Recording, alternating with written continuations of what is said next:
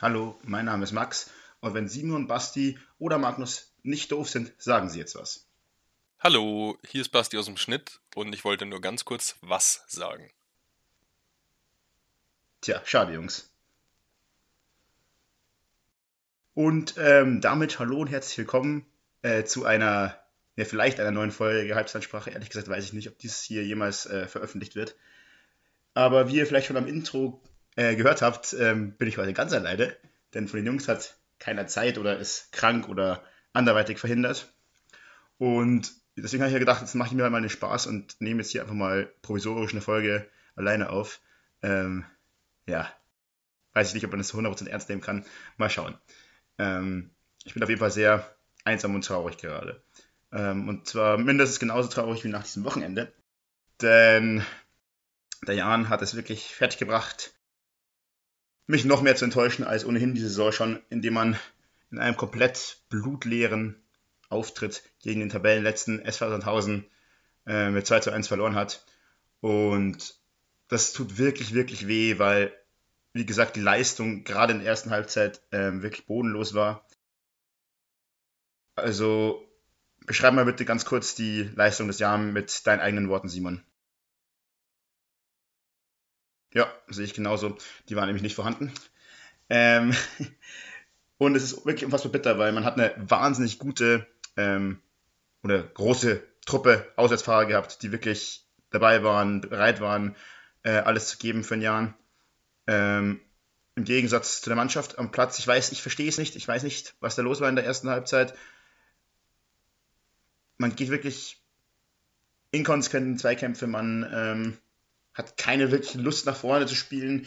Es war schon ähnlich wie gegen Kaiserslautern, nur da hat man halt gedacht, hey, das ist halt ein deutlich stärkerer Gegner, da ähm, kann man auch mal damit leben, dass man zumindest defensiv kompakt steht, was man in dem Spiel auch nicht geschafft hat. Hm, ja, was soll man sagen?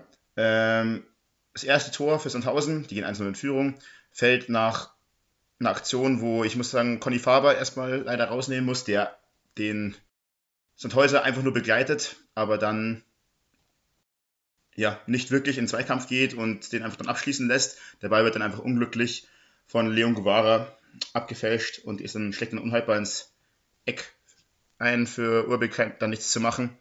Ähm, dann liegst du hinten und denkst dir, ja, okay, komm, jetzt, let's go. Messer Silibegovic hat vor dem Spiel fast noch heraufbeschworen, hat gesagt, ja, man darf sich von Rückständen oder ähm, Rückschlägen, hat er es genannt, nicht verunsichern lassen. Ähm, das hat der Jan leider doch ganz gut geschafft. Hm, hat mir persönlich sehr wehgetan, aber ja, was soll man machen? Und in der ersten Halbzeit kam dann auch nicht wirklich eine Reaktion vom Jan. Ähm, man hat weiter ziemlich kopflos agiert. Man stand defensiv weiterhin schwach, hat nach vorne ist einem nichts eingefallen. Und so ging es dann mit dem 1 zu 0 in die Halbzeitpause.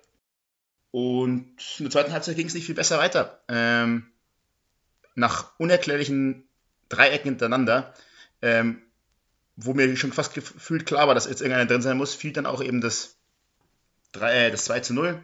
Keine Ahnung, wie man das dann auf Dauer nicht verteilt bekommt. Ähm, ich weiß gerade nicht mehr auswendig, wer es im Zweikampf war. Geht auf jeden Fall gar nicht richtig mit hoch.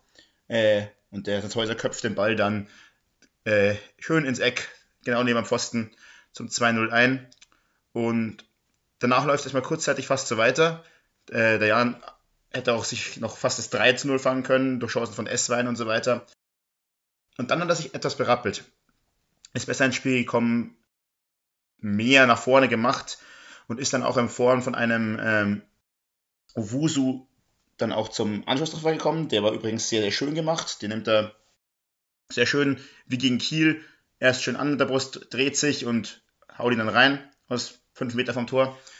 Ähm, und hat dann auch in Form von Owusu nochmal die besten Chancen, vielleicht sogar nochmal aufs 2-2 zu kommen, ähm, die aber beide Male schwer zu machen waren oder wo er sehr überrascht ist, dass er überhaupt im Ball kommt. Also da kann man ihnen in dem Sinne keinen Vorwurf machen. Und letztendlich kam einfach viel zu wenig. Ähm, dafür, dass man gegen den Tabellenletzten spielt, dafür, dass man eigentlich unbedingt gewinnen wollte. Ähm, und Sandhausen dann auch ab einem gewissen Zeitpunkt auch gar nichts für das Spiel gemacht hat, kam einfach viel, viel, viel zu wenig. Ähm, es ist sehr, sehr traurig. Es war halt ein Sechs-Punkte-Spiel. Ähm, der Jan hat sich auch wie gegen LKS Lautern schon ähm, auch wieder selbst dezimiert, und zwar in Form von Leon Guevara dieses Mal, der einfach das Bein viel zu hoch hat, ähm, den äh, Zombie im Gesicht trifft und dann auch zurecht mit rotem Platz fliegt. Ähm, das war jetzt nichts Böswilliges, zwar nicht ihn gedacht, aber der Fuß hat da oben halt nichts verloren und der trifft ihn halt dann im Gesicht, dann ist es halt auch rot. Ähm, ja, es ist sehr, sehr traurig. Ähm, es geht jetzt das nächste Wochenende, geht es gegen Rostock, auch wieder auswärts. Es ist das nächste Sechs-Punkte-Spiel. Aber ich frage, jetzt sind halt wieder leider die Auftritte wieder so, dass ich mich frage, wie soll man da Punkte holen? Ähm, es wird sicherlich wieder besser. Und jetzt hat man wieder so ein bisschen das Gefühl, sie sind wieder in der Phase, ähm, wo sie mal zehn Spiele am Stück nicht gewonnen haben. Und das, das ist natürlich jetzt zum Saisonende fatal. Also ich sehe da nichts gegen Rostock Zählbares drin. Vor allem gerade, weil Rostock jetzt auch in den letzten Spielen echt gut gespielt hat, Siege geholt hat. Ähm, ja, sehe ich da leider sehr, sehr schwarz. Dann hat man noch eben die ganz schweren äh, Spiele mit HSV und Heidenheim, die beiden Heimspiele, die man noch hat diese Saison. Da ziehst du in der Regel auch kein Land und ein Braunschweig auswärts auch nicht leichter. Ähm, mittlerweile muss man es ganz ehrlich sagen, man kann schon froh sein, wenn man es überhaupt in die Relegation schafft. Und selbst das, da glaube ich irgendwie aktuell nicht dran. Und selbst dann hat man einen ganz, ganz schweren Stand und ihr wisst es alle, ähm, nervlich werde ich das kaum überleben. Naja, wir werden sehen. Ja, dann vielleicht zu etwas, etwas erfreulicheren für den einen oder anderen, zumindest für mich persönlich. Ähm, zu einem weiteren, ja, Punkt, wo man sagen kann, wo die Fans bestimmt verzweifeln, wie, wie, es, wie man das so schaffen kann oder sowas passieren kann, ist ähm, die Spannung im Meisterkampf, beziehungsweise dann auch irgendwo das äh, Unvermögen von Dortmund, äh, Spiele gegen ja, tabellenschwache Vereine zu gewinnen. Ähm, und zwar war das, äh, ist das Spiel von VfL Bochum gegen Borussia Dortmund, welches ja 1-1 geändert ist, was ja auch einen kleinen oder größeren Skandal in sich hatte, aber vielleicht eins nach dem anderen, ähm, ist ja VfL Bochum erst mit 1-0 in Führung gegangen. Wie ich es richtig im Kopf, genau in der 5 Minute durch Lucia, äh, mit einem ziemlichen ja, Sonntagsschuss, wenn man so will. Ähm, ja, Kobel ist noch dran, da kann er aber nicht viel machen. Ähm, ja, ganz klassisches Ding. Und die Führung hat aber für Bochum nicht lange angehalten, sondern Borussia Dortmund ist zwei Minuten später zurückgekommen. In dem Fall, glaube ich, in Form von Karim Adiyemi. Bin ehrlich gesagt leider nicht sicher. Wahrscheinlich glaube ich jetzt Mist, aber wäre jetzt kein ähm, keine vernünftige Halbzeitansprache ohne gefährliches Halbwissen. Auf jeden Fall kommt Dortmund zwei Minuten später zum Ausgleich. Und ja, dann ist es eigentlich so, dass Dortmund das äh, Heft komplett in die Hand nimmt, ähm, hat viele gute Chancen und auch wirklich Chancen, wo man sagt, den müssen sie machen, die müssen sie machen. Ähm, ein Manuel Riemann hält ein paar Mal wirklich unfassbar gut, der ist ja auch häufig Licht Schatten gewesen, aber heute, oder an diesem Spieltag war er auf jeden Fall wieder deutlich Licht. Und ja, dann in der zweiten Halbzeit hat Dortmund nicht mehr ganz so krass geschafft, ähm, äh, Bochum ihr Spiel aufzudrücken. Aber immer noch, also war natürlich immer noch die klar bessere Mannschaft und auch immer noch präsent und hatten auch da noch ihre Chancen. Äh, und dann kommt es zu einer, ja, kniffligen Szene, weil davor gehen wir mal, es wurde immer von drei Fehlern in diesem Spiel gesprochen. Und da habe ich eine, eine, meine Meinung dazu. Kann jeder für sich selber beurteilen, was er davon hält die, die erste Fehlentscheidung, von der geredet wurde, ähm, das ist für mich die lächerlichste auch, worüber geredet wird, war, dass es beim Tor von Lucia ein Foul an Emre Can gewesen sein soll. Und wer sich das hier nochmal anguckt, wird meiner Meinung nach genauso sagen müssen wie ich, ähm, da ist kein Schubsen. Das ist, der, der Bochumer streckt den Arm so ein bisschen gegen Can und Can wirft sich halt hin. So, aber wer Emre Can kennt und weiß, dass der jetzt kein Leichtgewicht ist, äh, und da ist auch kein Stoßen oder so, das ist nur dieses, ich halte mir mit dem Arm halt den Gegner so ein bisschen vom Leib. Deswegen ist für mich ganz klar kein Foul und deswegen auch keine Fehlentscheidung. Äh, die zweite Fehlentscheidung ist dann ein vermeintliches Handspiel eines Bochumers, ähm, wo es einen Elfmeter geben müssen. Auch das sehe ich nicht so. Ähm, ja, ich finde einfach, das ist, der wird angeschossen, das ist keine unnatürliche Handhaltung. Ich weiß, die Handregel ist aktuell ähm, absolut confusing und ähm, total bescheuert, auch die Auslegung teilweise. Ähm, für mich ist es einfach kein Elfmeter oder sagen wir einfach, es sollte keiner sein. Und die dritte, und das ist dann der Punkt, worüber sich am meisten aufgeregt wurde, und da muss auch ich fairerweise zugeben, auch zu Recht, weil da wurde die Dortmunder einfach beschissen, ähm, ist dann einfach ein Foul an Adeyemi. Und gut, Stegemann sieht es nicht. Okay, da kann man immer noch sagen, muss er, ist, ist eigentlich Fehler, also ist falsch, er, aber dafür gibt es ja eigentlich den VAR. Und der VAR, aus welchen Gründen auch immer, greift da nicht ein oder beziehungsweise sagt, dass das keine klare Fehlentscheidung war.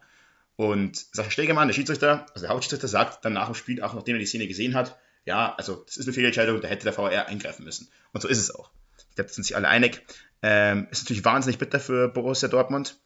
Ähm, auch wenn ich trotzdem sagen muss, ähm, du hättest das Spiel auch so gewinnen müssen. Also es ist schon auch die eigene Unfähigkeit irgendwo gewesen.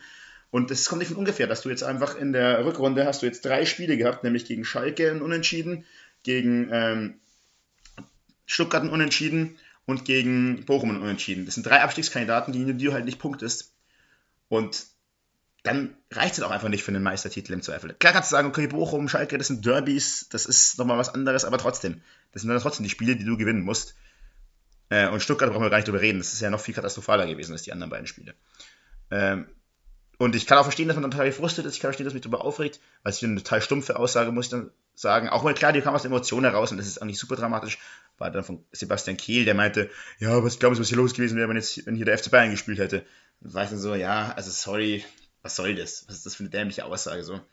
Ähm, und auch ganz schlimm, dass ein Sascha Stegemann jetzt auch schon hier von polizeilichen Maßnahmen sprechen muss, weil er Morddrohungen gegen sich und seine Familie bekommt. Also äh, bei aller Liebe und bei allem, was auch mal vielleicht an Beleidigungen im Stadion fliegt, das kennen wir auch von uns. Da kann man, das muss mich ja nicht ausnehmen, das ist dann manchmal auch nicht okay. Aber das sind nochmal ganz, ganz andere Dinge aus Sachen, die man aus einer Emotion gerade in dem Moment rausbrüllt oder so, äh, als irgendjemand Mordbriefe und Drohungen zu schreiben. Also das ist einfach nur krank.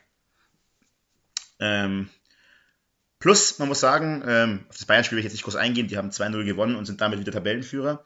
Nach einer ordentlichen Leistung, mehr war es auch nicht. Ähm, die Durchschlagskraft fehlt trotzdem weiterhin, muss man sagen. Ähm, ist der Meisterschaftskampf noch lange nicht entschieden. Also die Bayern sind nicht so gut, dass man sagt, hey, die machen keine Fehler mehr. Wir haben es ja in der letzten Podcast-Folge angesprochen. Ähm, die Frage ist halt, wie konstant ist Dortmund? Oder strauchelt Dortmund halt nochmal? Weil wenn sie nochmal Punkte lassen, äh, dann glaube ich, war es das. Dann ist es vorbei. Weil das schaffen die Bayern dann schon. Sei es wie es ist, äh, der Meisterschaftskampf ist und bleibt spannend. Ähm, auch in England, wo ja jetzt leider Manchester City sehr, sehr knapp dran ist an Arsenal, ähm, die ja, ja mit ihrer Niederlage unter der Woche gegen Manchester City, so unter der letzten Woche. Ähm, ja, und auch sehr chancenlos waren und dadurch jetzt quasi, Manchester City ist zwar noch dahinter, hat aber zwei Spiele weniger und jetzt hat er leider selber in der Hand hat und ich fürchte fast, dass die in ihrer aktuellen Form das auch machen werden. Freuen würde ich mich nicht darüber. Ich meine, unser Arsenal-Experte ist heute nicht da. Ähm, deswegen, ich habe da nicht so viel Ahnung zu. Ich habe nur halt dieses Spiel gesehen und war wirklich sehr, sehr enttäuscht. Ähm, weil ich wirklich gehofft habe, dass Arsenal das macht und auch, oder zumindest da halt viel entgegensetzen hatten. Das hatten sie in dem Spiel tatsächlich einfach nicht. Hm. Und ja, aber vielleicht, vielleicht staucht ja auch mal ein Man City gegen ein vermeintlich schwächeres Team in der Premier League. Wäre nicht das erste Mal. Ähm, von einem Jahr sehr deutlichen Niederlage zu einer nächsten, damit ich vielleicht so ein bisschen jetzt so hier diverse Lieblingsteams anderer Halbzeitansprachemitglieder abklappern kann, ist äh, ein SC Freiburg gegen ein ja, Konstrukt des Fußballs, das niemand so wirklich leiden kann. Ähm, ich spreche natürlich von Red Bull Leipzig. Ähm, Im gestrigen DFB-Pokal Halbfinale mit 1 zu 5 verloren, also der SC Freiburg. Und es kommt leider, wie ich es befürchtet habe. Also, wir haben damals zusammen das ähm, Bayern-Freiburg Viertelfinale, war es, glaube ich, angeschaut, genau. Und habe direkt nach dem Spiel gesagt, okay, jetzt wo Bayern raus ist, ähm, dann gewinnt jetzt wieder Leipzig. Ich sehe schon wieder von meinem inneren Auge Kevin Campbell Red Bull in den DFB-Pokal schütten. Und ja, mir graut es jetzt schon davor. Weil Freiburg wirklich in der ersten Halbzeit wirklich eine mehr oder weniger desolate Leistung. Also auch wenn es Leipzig unfassbar gut gemacht hat, kann man nicht sagen, aber Freiburg wirklich mit einem schwachen Spiel zu Hause. Und mich ärgert das was dann immer noch mehr. Ich weiß nicht, ob ihr das nachvollziehen könnt, aber wenn so, so die Bayern so rausfliegen gegen Freiburg und dann, aber dann Freiburg in den nächsten Spiel dann so eine deutliche Klatsche gegen einen äh, ja, anderen Gegner rausfliegt, ich mir so, es ist so unnötig, dass weitergekommen ist in Freiburg. Dafür, dass sie dann so typieren lassen in der nächsten Runde, äh, dann war das Ausscheiden von Bayern so, oder das Weiterkommen von Freiburg, besser gesagt, so hart unnötig. Und das tut mir dann irgendwie immer noch so noch mehr weh. Ich weiß nicht, ob das ganz logisch ist, wahrscheinlich nicht, aber vielleicht versteht ihr so ein bisschen, was ich damit ausdrücken will. Genau. Was haben wir denn noch hier so auf dem Plan stehen? Ja, dann kommen wir doch vielleicht zum heutigen äh, kuriosen Fakt in unserer speziellen Rubrik und dann hier Intro einfügen. Ja, ähm, heute erzähle ich euch mal etwas aus dem, ich bin mir nicht ganz sicher, entweder schottischen oder spanischen Fußball. Und zwar ähm, wurde, und ich hoffe, ich spreche den Namen richtig aus, ich habe nämlich keine Ahnung, ähm, der Motherwell FC 1927 ähm, Sieger des Copa del Rey, also des spanischen Pokals. Ähm, und wie das zustande gekommen ist, äh, erzähle ich jetzt kurz. Ähm, und zwar war es so, dass quasi für den König, also sowohl des britischen Empires als auch des, ähm, des spanischen, ja, was auch immer da die, die, spanische Bezeichnung für ist, quasi eine Art ja, Wettstreit in dem Sinne hatten. Ähm, und dann haben erst zwei, damals noch eben britische Teams, ähm, in dem Fall der äh, Motherwell FC und, der, und Swansea, sich quasi darum gebettelt, wer quasi in diesem Copa del Rey Finale antreten darf. Und das hat eben dann der Motherwell FC gewonnen. Und war dann im Finale, sagen, in Spanien gegen Real Madrid. Ähm, und haben diese dann auch mit 3 zu 1 besiegt. Ähm, die haben auch tatsächlich bei sich in dem Vitrinenkasten eine Nachbildung des Copa del Rey stehen. Ähm, dazu muss trotzdem am Ende des Tages gesagt werden, dass das Ganze heute offiziell oder nur als unoffiziell gilt und der echte Sieger äh, Real Union ist, ähm, weil halt kein ja, ausländisches Team spanischer Pokalsieger sein kann. Aber ich finde, das ist tatsächlich eine ganz witzige Anekdote. Und ja, damit werben die auch auf ihrer Seite, Motherwell FC, the only club who, uh, the only foreign team in the world who has a Copa del Rey. So, very well. Ja, ich glaube, ähm, so ein kleines Experiment wird zugrunde gehen, denn falls das hier nie ausgestrahlt wird, will ich jetzt nicht noch mehr Zeit verschwenden, aber ich fand es gerade ganz witzig und ja, vielleicht was uns unterhaltsam fürs Zuhören oder zum Zuhören besser gesagt und ich hoffe, egal ob das jetzt nur einer von meinen Jungs hört oder ihr alle da draußen, ähm, dass wir beim nächsten Mal vielleicht wieder ein bis zwei oder vielleicht sogar drei mehr sind und ihr dann wieder eine normale Folge der Halbzeitansprache genießen könnt. So oder so, ich wünsche euch eine schöne Woche. Grüße gehen raus an alle, besonders an meine geschätzten und vermissten Kollegen. Und bis dahin, wir hören uns. Ciao.